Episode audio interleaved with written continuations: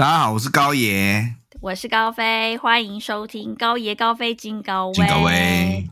今天我们要跟大家讨论的是一个很让人家感到伤心的新闻，就是在这几天有一个七岁的小男生呢，在练柔道的时候发生意外，现在住院，然后是呈现脑死的状态。然后我跟高爷都很难过，高爷也蛮愤怒的是吧？对吧？嗯，当然了，我我影片我连看我都不敢看，我光听到他那个小男孩求救的声音，我眼眶都红了，我都听不下去啊。而且之后既然那个教练还说他是合理的训练，那个小男孩是在装的，拜托，他求救的声音是装的，不是装的，你听不出来吗？连我都听得出来了，拜托。然后呢，一定要讲这么沉重的话题。呃，确实是，不过我们还是要给给大家科普一下，我来分享一下，就是因为呃，我们家卓夫呢，他在日本，他日本人嘛，然后他在日本，他在中学的时候参加了三年柔道部，那基本上他是不太建议我去学柔道，但是他蛮建议我去学和气道的啦，因为他说柔道，咏春啊，咏春，卓夫是是觉得说我脾气实在太坏，应该是要学点武术来那个。来来修养身心。你脾气坏，又你又学武术，那他不是找麻烦吗？这逻辑有点怪。没有，没有，所以说他是说他是建议我不要柔道，因为柔道他有学过啊，而且你也不要小看他，嗯、他看起来虽然孬孬的，但是他其实柔道还蛮厉害的哦。对啊，因为我们刚交往的时候，我有特别请他摔我，所以我大概有跟他访问一下说柔道的一些基本功啦。那他有看了这个新闻，嗯、还有他也影片也看，可是他蛮冷冷静的，完全没有愤怒的感觉。他的个人判断就是说。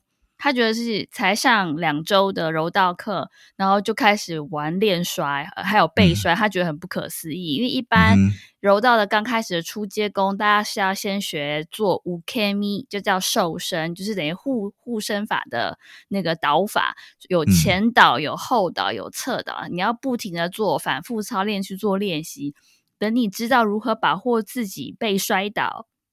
之后，然后才会进行到下一个阶段。那他确实，嗯、确实，他说在柔道训练中是会摔来摔去的，就是有练摔，那个叫做烂取り。然后，所以，嗯、可是他看了那个，就是那个七岁小男孩的学长，就四年级那个学长的摔法，他就说这个他也不会吗？他也不会摔。对，他说那个学长也不会，那师兄也不会摔啦。所以说。嗯他个人判断，他认为是绝对是多下，就是教练肯定是在指导是有缺失的，嗯、所以说就提供这个让大家来做参考了。有啊，后来记者又有翻出，其实那个教练根本没有资资格的教练证啊，他只有段位证书啊，就跟我之前想的一样啊，啊就等于说你会打。不见得会教哦、嗯，是哦，是哦，他不知道那个，嗯、他不知道怎么去掌握那个安全了。你看，有时候自己很厉害的人啊，他可能都会自己脑补很多事情，然后完全都没有顾虑到安全啊。对啊，而且从教练的语气这么的强悍，就知道他其实是蛮权威的一个教练，所以导致这样的悲剧。对，我是觉得这个悲剧是可以预防。不过，有关于练柔柔道练到死啊，练到往生，其实在日本多多少少都还是会有这样的新闻出来。所以，就是为什么卓夫他不太赞成我去练柔道，因为他说，毕竟这是种是一种近身的格斗技，它是个格斗技，一定会受伤，难免都会有意外。然后。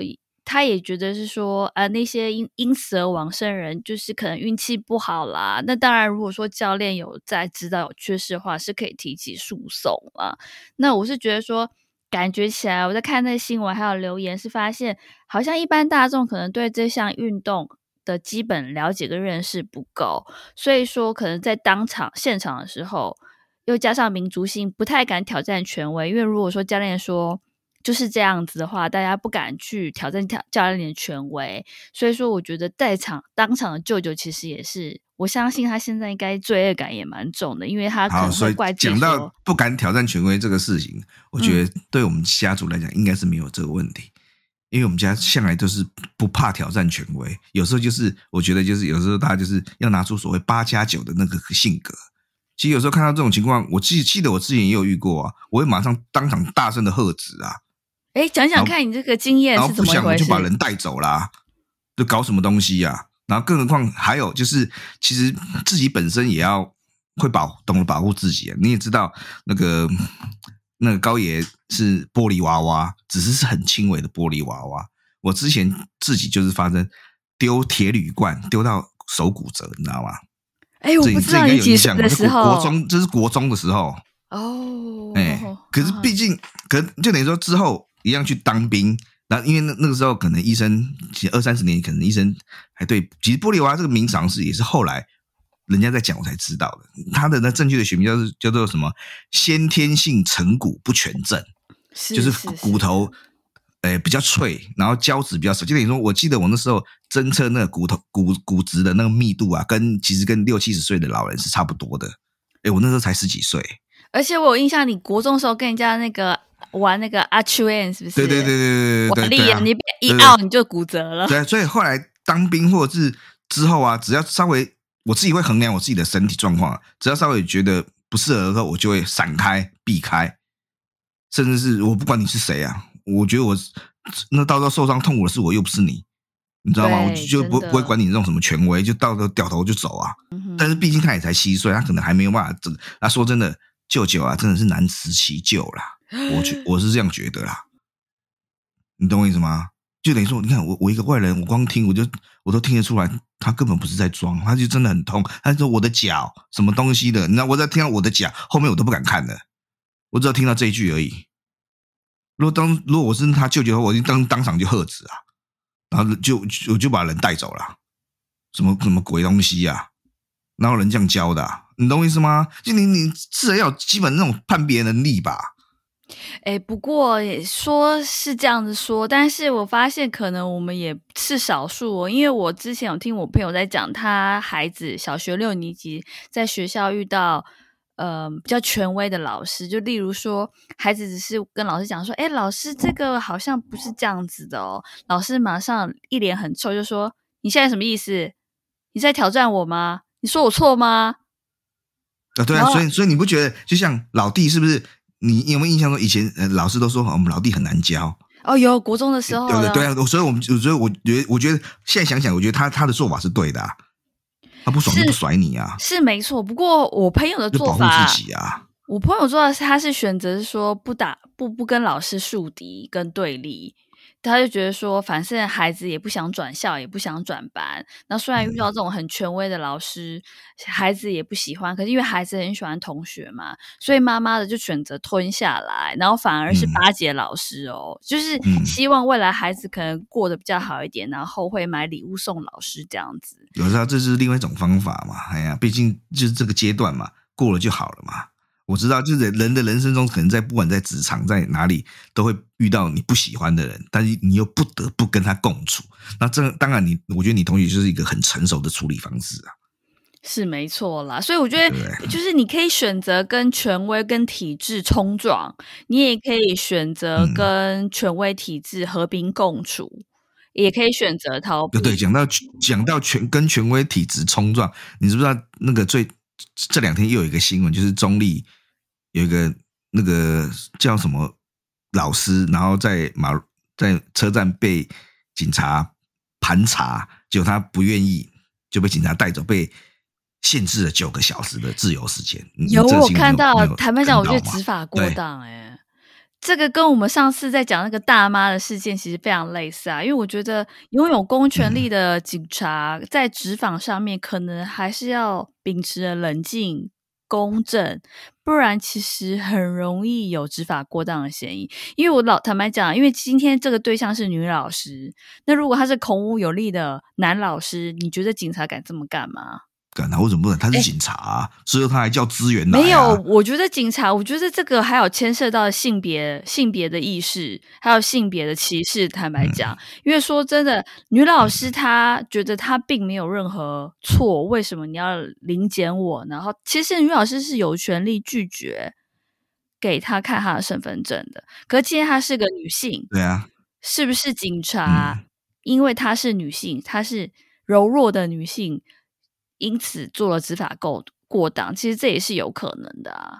对啊，反正这件事情还在继续的延烧当中。其实很多事情就是让子弹飞一下，看一下。我自己当然是，如果我被临检跟盘查的时候，我会自己把我的那个身份证乖乖交出来，因为我俗辣有乡愿嘛，所以我也是觉得蛮佩服那个吕老师。哦，有啊，你记不记得在前几集我不是跟你讲说，我打麻将半夜遇到警察？对，我也是，就是给他看，这样就好了。当然，我的意思说，大家当然也可以选择，就是和平共处啊。你遇到警察，那你要我看我的身份证，我也没做错，我就给你看嘛。可是有些人可能他就选择跟你冲撞，他觉得说，因为确实你于法无据啊，你。你光是凭说，我觉得你很可疑，可是这个是很主观的判断嘛。嗯、那如果万一有了纠纷出来之后，其实警察也难辞其咎。说真的，你因为你不能用你主观判定说，因为没有其他证据去辅助嘛。那包括这次看那个七岁男童的事情，我当然是觉得说我的心态。我其实还好，我没有非常愤怒，就对，因为我觉得这是一个悲剧，是个不幸，就对了。但是我也很感谢那个小男孩的牺牲，嗯、因为由他的牺牲，我们可以更了解这项运动，还有台湾在针对儿童保护、儿童安全，还有在教育现场，我们要如何去有效的去杜绝这样的悲剧，是一个很大的一个。一个一个进展啦，我觉得未来会让我们有所反省，就对了。哦，这部分我就是没有像你这么是这样吗？我一直很期待看起诉书跟判决书。你你，你知不知道最近最近台台铁又出包了？又出包，我妈呀！对啊，就差点撞到一个那个什么施工的人员呐、啊。所以啊，基本上我觉得，嗯，就像最近我常常，我觉得应该是，我觉得我们对安全的。我们对安全的要求好像很乐天，我觉得不管是公安也好，我觉得不是乐天，是大家对这件事情都是四个字：无要无紧，嗯、你知道吗？搞不好那个教练也是这么觉得、哦。我觉得台铁台铁那个事情也是无要无紧啊。对，我觉得教练觉得他最觉得对教学这个事情，他也是觉得无要无紧啊。对啊，就这样摔应该不会怎样啊，你懂我意思吗？他都一个没有一点点危机意识，就等于说我在做任何事情的时候，我都会想最坏的情况是什么。好，就就像打个比方好了，我还记得我刚拿到驾照，买刚买了一台车的时候，是在一九九六年的时候，二十五年前，嗯、我已经有习惯上车系开车系安全带哦。哦，那时候我还被我同学笑，你知道吗？他说你你系安全带干嘛？不是很不舒服吗？那当时我也是笑笑的，我还是系我的。啊，你不系，那你家的事，你懂我意思吗？那我记得我印象中发生了几次车祸，我也好像也有被安全安全带救过。你懂吗？但我觉得 很多人都对这种事情都不要不要。就像我最近开车也看到很多那种开着堆高机就在马路上走。你知道，以法规来讲，堆高机是不可以在马路上行驶的，你知道吗？对不对？台湾人也是这样啊。那好像有些做台湾附近有一些做一些道路工程，也是三角锥摆一摆而已啊。啊，正常来讲，以标准作业流程，应该是摆完三角锥之后要放警示灯。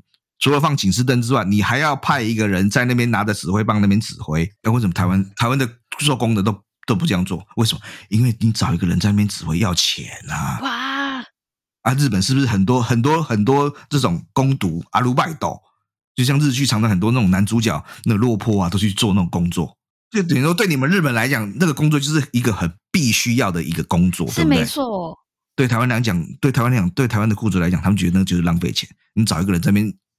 拿指挥棒的指挥，实际也没什么作用。但是说真的，那也不是什么作用，只是要提醒驾驶人不要靠近这样而已啊。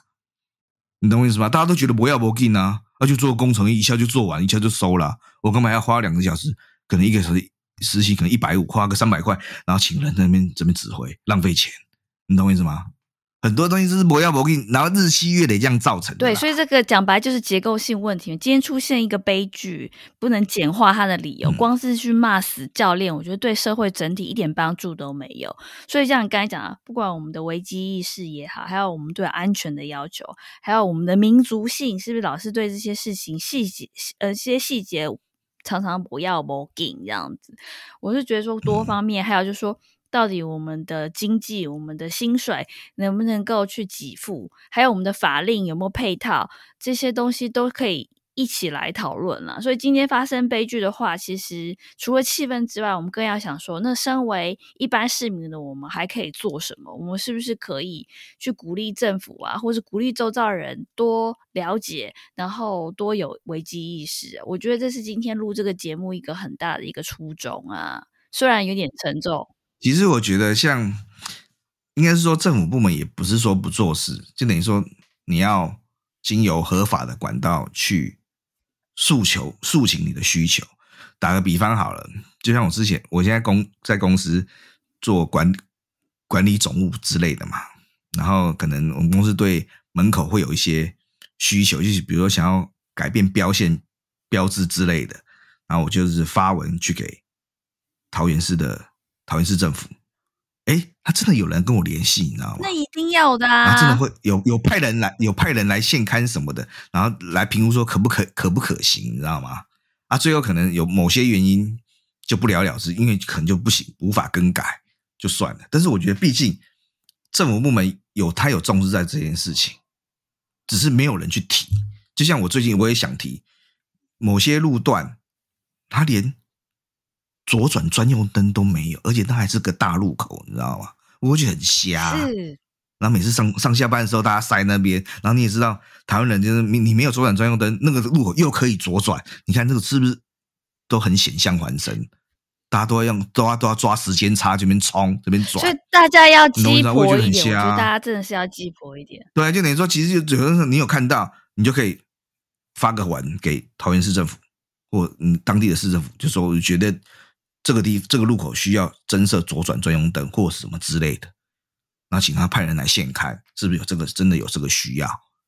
不管除了交通之外，还有其他很多事情，我觉得都可以这样。没错，所以我觉得现在重点还是说，不要去急着去下判决书，嗯、就是因为我们都不是判官嘛，那也不用急着去指说啊，舅舅难辞其咎啊，舅舅怎么样啊，或是教练怎么样，甚至还有人说想要追责追小四。那个师兄才才才小四的师兄者，我觉得那个其实不必要。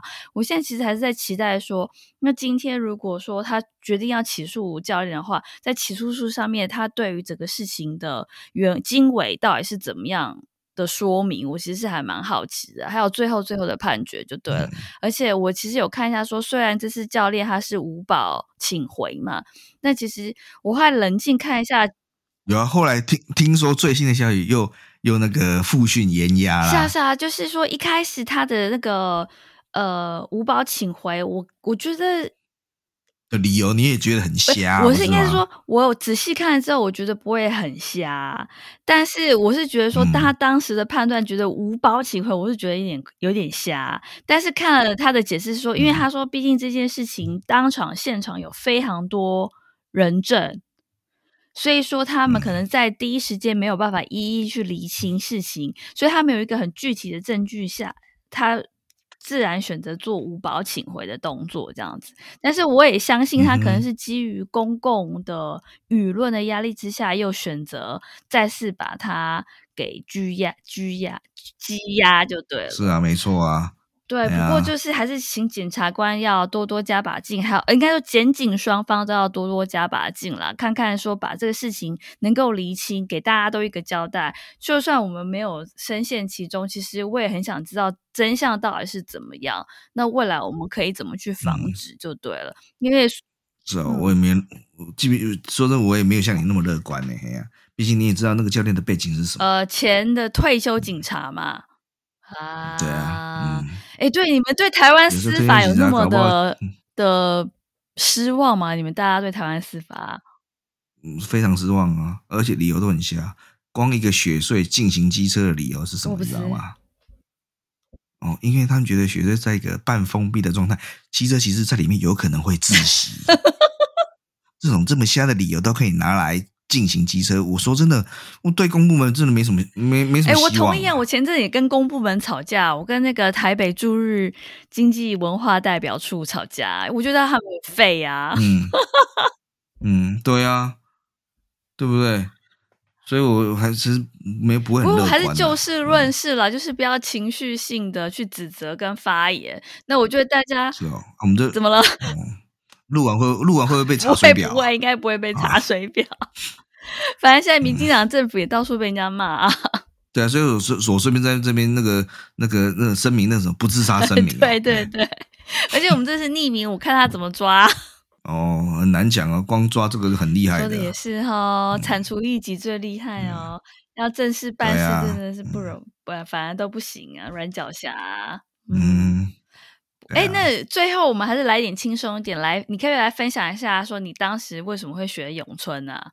哦，因为你也知道，我是玻璃娃娃，绝对不能太激烈，摔柔道一定是不行，我可能一摔，可能整个对不行，柔道非常不行，对不对？啊，其他什么跆拳呐、啊、空手，那一定都不行啊，很硬的直接对打一定不行啊，搞不好我光用手挡，我手骨可能就断。所以你学武术是要保保防身是吗？防身也不是，就是那时候就是觉得。哎，那时候可能咏春电影很盛行嘛，就那时候就跟着流行学一下啊。可是你知道吗？光咏春这么柔的武术啊，我在跟师兄弟，就是那那那个叫所谓的离手吧，这样子只是手跟手靠着，然后这样，哎，算是比手画脚，类似这样子的哦。有时候六七打到他妈都会 青了，你知道吗？对不对？而且还没有还没有所谓的发力哦，只是回到。就会哦，轻轻就会受伤嘞。更何况他这样这样摔，你懂意你懂意思吗？所以格斗技一定有一定的危险不是一定是，其实也是是真的蛮危险的。对啊，啊，就是因为就是因为那个回回流就会哦轻，我想说看这个这也有点危险，我还是不要学好了。没有，这是我个人的问题。我觉得咏春还是个非常一个很好的一个一个运动，因为然后也可以健身啊。因为说真的，你光两只手。在那边互相挥空拳，你挥个一分钟看看，他妈有有多累？对啊，那就是像那个之前那个健身那种有氧运动，不是才加入那个 boxing 那种拳击的那种打法？嗯、那这是真的蛮累的，嗯、光是挥拳。对啊，你刚才讲好像是挥挥个三十秒、一分钟，哎，那很累。也是，可是我之前为了想要强迫我小孩的体魄，我其实是蛮想叫他去鼓励他去学武术的，但是他强烈反抗。我我现在回想起来，我觉得他反抗也蛮有道理的。那他，我觉得那我就讲，笑嘻嘻就是以跟有家族的遗传，很懂得很会逃，对不对？哎，对对对，觉得不不喜欢就不要，哎，这可以，他这样是很，像这样是对的，嗯，非常好。笑嘻嘻，笑嘻嘻，我觉得他都是那个，只要是天逃了，他都不想做，哎哎，哎，这是跟我们有我们高家血统。他都去判断什么是天桃，什么不天桃，这样。对啊，这样很好啊，哎呀。可是很可惜，嗯、他其实很有运动细胞哎、欸。他从小一到现在小五，每年年都被拔选成是那个运动会那个接力赛赛跑选手啊，因为永远都是选跑 最快的啊。他是。那跟他表妹应该对啊，他表妹也是运动神经非常强，就这种东西不训练，嗯、真的是我是我个人是觉得蛮可惜的啦。啊，这没有什么好可惜的啊，毕竟他做他自己喜欢的嘛。因为我我本来想法很就是很单纯嘛，你小学就不是培养学历、课业力，不然就是运动嘛。靠腰他都觉得说念书很挑讨，运、嗯、动也很挑讨。什么都很天堂，对他觉得什么都很天堂。有时候我甚至觉得说，他觉得连呼吸都很天堂。嗯、我想说，我怎么会生出一个懒鬼出来？哦，那你小心他有点以长大会变腐女或鱼。有可能，尤其我们又，尤其他的绰号又叫笑嘻嘻的嘛。我觉得他真是嘻嘻耶，真是嘻嘻。都、嗯、不刚不知道该怎么办。嗯父母其实也是蛮头痛，不过最后我还是觉得说，其实小孩如果有兴趣要学武术的话，其实还是要鼓励。但是家长呢，跟监督人或去陪伴的人，一定要有基本的对这个武术呃的基本认识。对，要做个功课，就像我买任何东西都会先自己稍微做一下功课。对，对，因为我觉得这是可以判断的嘛，嗯、才两周就开始摔，这不对的，马上就要制止。对啊。你搞不好他们旁边蹲马步都要可能就那边蹲两三个月。对，可是你也不觉得很有趣吗？吗当场其实有其他大人在，可是为什么又没有人阻止？就是这个很怪一件事情。啊，这不会，这这也不会怪异，就像台湾的服务，大家都不懂吗？把那，把人把人给那，把人给那西北料，西北料啊，有啊，对啊，大家都知那个、啊。泥菩萨过江，自身难保啊！欸、可是我跟你讲，家长真的不能有这种心态，因为那个孩子在哭、在伤心、在呐喊的时候，其实其他孩子都听到。你真的觉得其他孩子不会受影响吗？其实孩子其实是会受影响的。对啊，而且他是是不是装的，是不是演的？你听不出来。其实我觉得，其实小孩都听得出来耶。对啊，是家长听不出来。就，就算他是装是是演好，没有，我觉得就算他是装是演的好了啦。嗯啊，你就让他休息在旁边，就是怎么样？难道这个这样训练这么高强度的训练有意义吗？会得冠军丢金牌吗？你懂我意思？我也不懂大人在想什么啊。啊，有时候运动这种东西，这么小年纪，他就是来好玩、打发时间这样而已啊，对不对？你当当时在训练特务、训练忍者吗？欸、这样讲，那个我跟你讲，国家跟国家标准不一样。他那日本人的那个小学生开始的那个布卡兹那那个运动，他们都不是在开玩笑的。哦，好，那那也有人讲说，真真正斯巴达的训练是一个有规划的，而不是这样乱搞。你懂我意思吗？是真的。对啊，都有循序渐进。就像为什么要有教练证这种东西？你？你会打，不见得会教啊。你到底懂？然后，然后说真的，你会教二三十岁的人，你不见得会教小朋友啊。哎，没错，你很有概念呢，对不对？二三十岁的那个身体素质跟七八岁、六六七岁的小朋友的身体素质是一样的吗？也是啊，对不对？你说真的，光小朋友，你搞不好他的脑部发育还没有完全，你光扶着他的肩那边甩晃他的脑就不就不对了啊，你懂我意思吗？对呀、啊，哎、欸，不过可是可是我还是要补充一下，因为身为为人家长，我觉得有时候也不能太宠溺小孩啦。如果小孩子要一点点就会说，哎、欸，我不要什么之类的，你也不能完全顺着他的意。因为我们家天桃的小孩，我实在是很清楚，就有时候父母要坚持，小孩是要坚持，所以基本上一定要对。没有，就是看事情。对呀、啊，楼道可学可不学啊。你说读书当然就不行啊？呃，对，对，对，因为我我因为我。你自己，本身有有真实故事，就是我们家笑嘻嘻呢，因为日本是呃小学都很流行会送小朋友去学游泳嘛，那我也觉得游泳很重要。嗯、对，讲到游泳，游泳也有一定哦，游泳有当然有一定的危险性啊。然后后来前几天笑嘻嘻就跟我讲说：“妈，你知不知道为什么我当时一直很抗拒去游泳吗？” 我说：“为什么？”他说：“因为我都觉得我不能呼吸。”然后我想说。我觉得他其实有点夸张啦，因为对，以因为我每次也都会有去陪他去游泳去看。不会啊，这个你就你就要用那个科学验证来来吐槽他。你说你知道人啊是可以正常的闭气那个三分钟。没错，是，所以他就是很天，他就是很怕天桃的东西嘛。嗯、所以说，他就这是他需要一点磨练就对了。不过当时我是确实也是把呃让他上到他会自由式了之后，他就说他，因为他每次都会跟我吵说他不想去上，那我确定他学会自由式，嗯、然后可以。滑二十五公尺之后，我就停了，不让他去上了。我还是有我的坚持在，至少要有基本基本的那个。对，就是说你不需要上到蝶式。不要说是旱鸭子什么。哦，对啊，那万一不然像试运号一样，你那时候你到时候发生船难的时候，你没有办法保护自己啊。我觉得一些基本的技能还是有它的必要性啊。嗯、对对对，要要。对啊，游泳真的是基本技能呢、啊，嗯、我没有办法接受不会游泳的人啊。你认识很多不会游泳的人吗？那废。很多的啊。嗯，还是要学会游泳就对了。嗯、就是我觉得学习任何游戏跟体育相关的时候，一定有它很困难的地方。应该是说啦，我觉得大家哈对任何的事情都要很对严谨。就像为为什么部分的很有一些人觉得我很叽歪，对每件每每件事情的做事都很叽歪，就要求这么多。我觉得这是就等于说我很看重这件事情。我觉得任何事情都把它做到最好。你要严谨，你要知道。你要去判断说，这个如果万一发生什么，会最最坏的状况是什么？你都要。哎，那我帮你总结一句，就是呢，G Y 就是严谨的同义词，因为呢，要严谨做事情的时候，常常会被他认为这个人很 G Y。对啊，但是我觉得，哎呀，就是这样啊，真的要严谨的看待这件事情，不要不要那种不要不紧啊。我是觉得不要不紧真的是。有时候真的是可以杀人，确实是会杀人，所以到底是要严谨的 G Y 呢，还是不要 working 的杀人呢？就让大家自己去做选择吧。